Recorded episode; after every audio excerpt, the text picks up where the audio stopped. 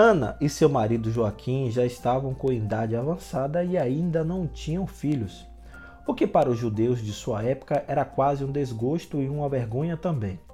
Os motivos são óbvios, pois os judeus esperavam a chegada do Messias como previam as sagradas profecias. Assim, toda esposa judia esperava que dela nascesse o Salvador e, para tanto, ela tinha de dispor das condições para servir de veículo aos desígnios de Deus, se assim ele o desejasse. Por isso, a esterilidade causava sofrimento e vergonha, e é nessa situação constrangedora que vamos encontrar o casal. Mas Ana e Joaquim não desistiram. Rezaram por muito e muito tempo até que, quando já estavam quase perdendo a esperança, Ana engravidou. Não se sabe muito sobre a vida deles, pois passaram a ser citados a partir do século II, mas pelos escritos apócrifos que não são citados na Bíblia porque se entende que não foram inspirados por Deus. E eles apenas revelam o nome dos pais da Virgem Maria, que seria a mãe do Messias. Eu sou Fábio Cristiano. Hoje é domingo, 26 de julho, e se você acompanha este podcast com frequência, já percebeu que aos domingos sempre falo sobre o evangelho da liturgia de hoje, mas abri a exceção para falar sobre os avós de Jesus, Santa Ana e São Joaquim, e assim homenagear esses seres que são importantíssimos em nossas vidas e na nossa formação, que são nossos avós e bisavós. Infelizmente, eu não tive contato com nenhum dos meus avós, somente contato com a memória deles através de minha mãe e meus irmãos. Assim, para eles, Anália e Fausto, estendo a todos os avós a minha homenagem e o meu obrigado a todos os avós e bisavós que nos antecederam. Se você que agora me ouve é avô ou avó, bisavô ou bisavó, receba o meu agradecimento em forma de carinho e o meu fraterno abraço. E se você ainda tem vivo os seus avós, deem, se puder, um fortíssimo abraço e agradeça por toda a história que construíram até aqui. Se por conta da pandemia da Covid-19 você estiver distante dos seus avós, mande-lhe, mesmo que de longe, todo o carinho e afeto que ela e o ou ele merecem. Depois dessa longa introdução de abertura, vamos à história dos personagens de hoje. Sejam bem-vindos ao Santo do Dia.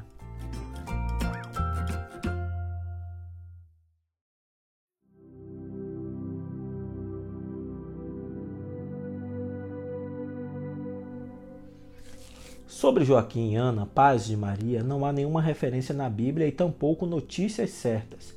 As que chegaram até nós hoje são extraídas de textos apócrifos como o Proto-Evangelho de Tiago e o Evangelho do Pseudo Mateus, além da tradição.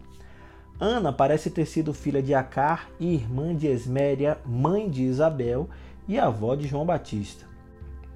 Segundo a tradição, Joaquim era um homem virtuoso e muito rico da estirpe de Davi, que costumava oferecer parte do ganho dos seus bens ao povo e outra parte em sacrifício a Deus. Ambos moravam em Jerusalém. Quando se casaram, Joaquim e Ana não tiveram filhos por mais de 20 anos. Não gerar filhos para os judeus daquela época era sinal de falta de bênção e da graça de Deus.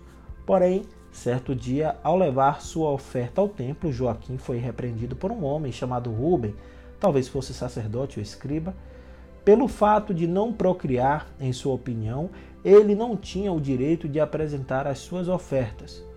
Humilhado e transtornado com aquelas palavras, Joaquim decidiu retirar-se para o deserto e, durante 40 dias e 40 noites, suplicou a Deus, entre lágrimas e jejuns, que lhe desse descendentes.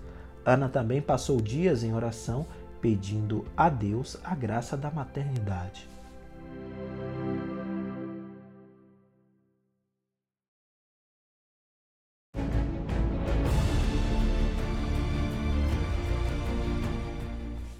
A súplica de Joaquim e Ana foram atendidas lá no céu. Assim, um anjo apareceu a ambos separadamente, avisando-lhes que estavam para se tornar pais o encontro entre os dois na porta de casa após o anúncio foi enriquecido com detalhes lendários. O beijo que os dois esposos trocaram teria ocorrido diante da Porta Áurea de Jerusalém, lugar onde, segundo a tradição judaica, a presença divina teria se manifestado como também o advento do Messias. A iconografia deste beijo diante da famosa porta teve grandes dimensões. Os cristãos acreditavam que Jesus teria entrado por ali na Cidade Santa no domingo de Ramos. Meses depois do retorno de Joaquim, Ana deu à luz a Maria. A criança foi criada com o cuidado carinhoso do pai e a atenção amorosa da mãe na casa situada perto da piscina de Betsaida. Ali, no século XII, os cruzados construíram uma igreja que ainda existe dedicada a Ana, que ensinou as artes domésticas à filha.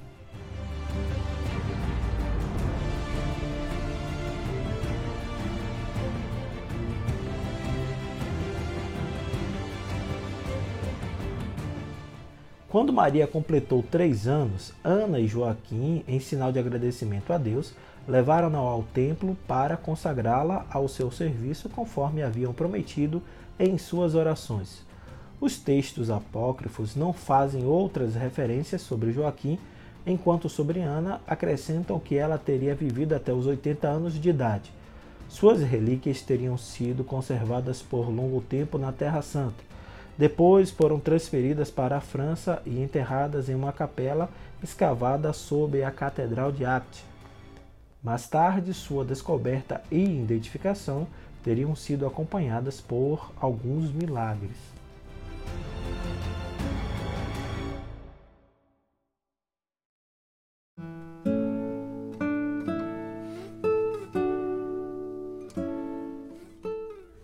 O culto aos avós de Jesus desenvolveu-se primeiro no Oriente e depois no Ocidente, mas, ao longo dos séculos, foram recordados pela Igreja em datas diferentes. Em 1481, o Papa Sisto IV introduziu a festa de Santa Ana no breviário romano, fixando a data da sua memória litúrgica em 26 de julho, dia da sua morte, segundo a tradição.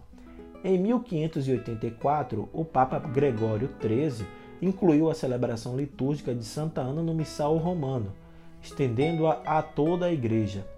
Em 1510, Papa Júlio II inseriu no calendário litúrgico a memória de São Joaquim em 20 de março. Depois foi mudada várias vezes nos séculos seguintes. Com a reforma litúrgica após o Concílio Vaticano II em 1969, os pais de Maria foram reunidos em uma única celebração em 26 de julho. Santa Ana e São Joaquim, rogai por nós e por nossos avós.